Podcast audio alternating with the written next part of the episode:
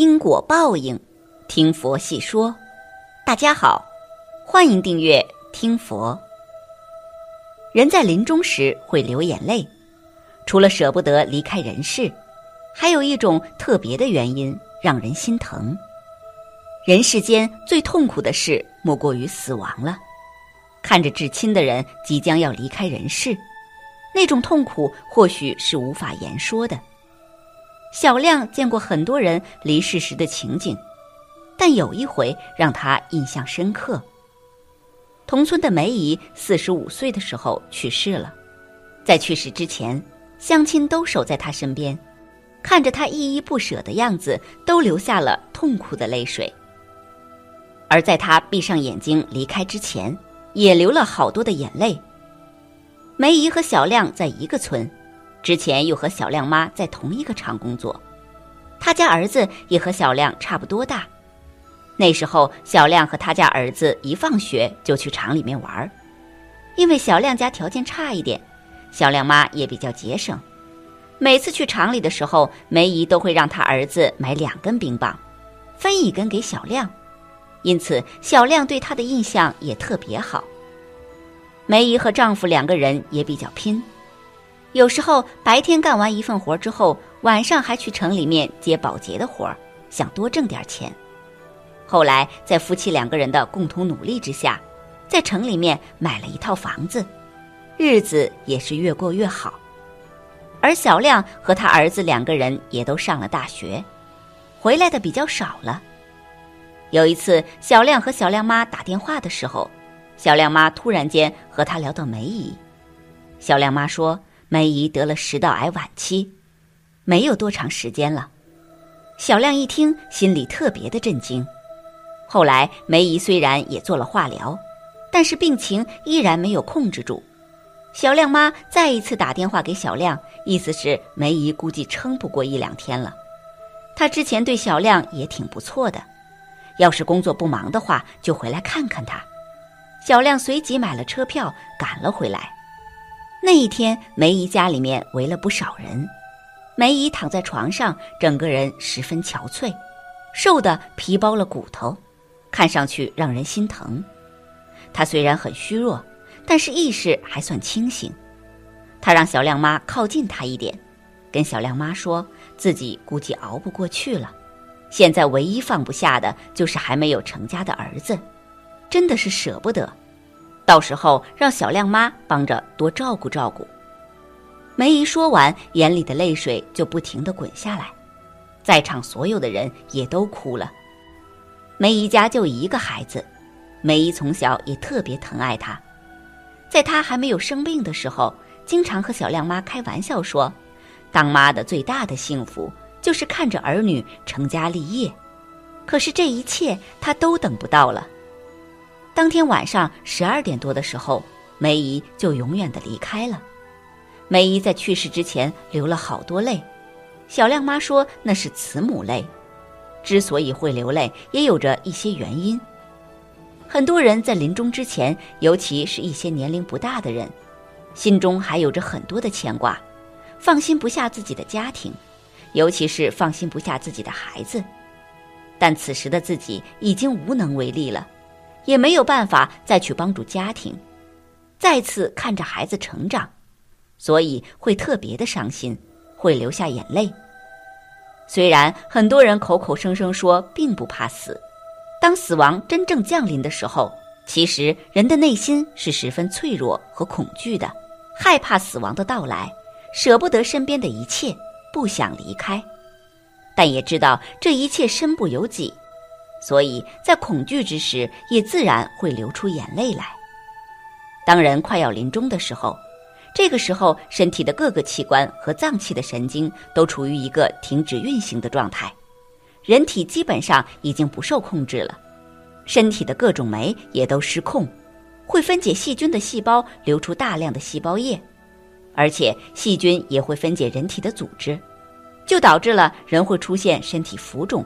眼神变得空洞和肿大，这些其实都是正常的现象。而此时，人体的泪腺也已经不受神经控制了，所以自然而然的会流泪。人在临终之前，亲人陪在身边，难免会忍不住想哭，而这个时候，亲人的哭泣也会让病人感觉到难过，所以在这种氛围之下，一旦没有忍住，眼泪也就自然而然的流出来了。听完小亮妈的一番话，小亮想，梅姨之所以会流泪，一定是对这个世界充满了不舍。以及对于这个家庭还有着太多的眷恋，却又无可奈何。那么，人在去世之前是否会有征兆呢？很多人在临终之前，往往整个精神状态都会发生变化，会出现突然间的神志不清。比如说，他上一秒还在和你交流，下一秒就不知道自己说了什么，然后开始说胡话。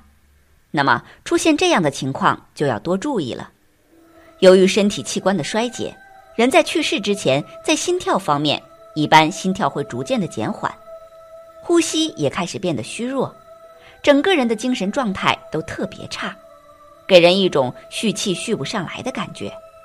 如果出现了这样的情况，那么一定要及时喊来医生，否则有可能一下子会猝死过去。回光返照，有很多人都听老人说过。或许在电视里面也看过，就是当一个人生病久了，本身的状态很差，但突然间发现有一天他变得特别有精神，而且讲话也很利索，甚至还能够下床走路，气色也好很多。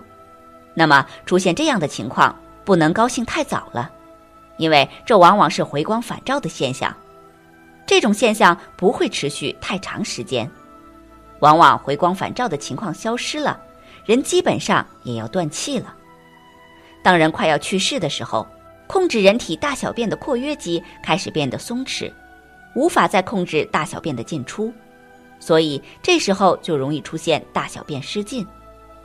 如果出现这样的情况，除了要及时的清洗之外，也要做好病人将要离世的准备。如今，大部分家庭在亲人去世后，都先是哭哭啼啼。然后稍微做一点善事，基本上一个星期就完事了。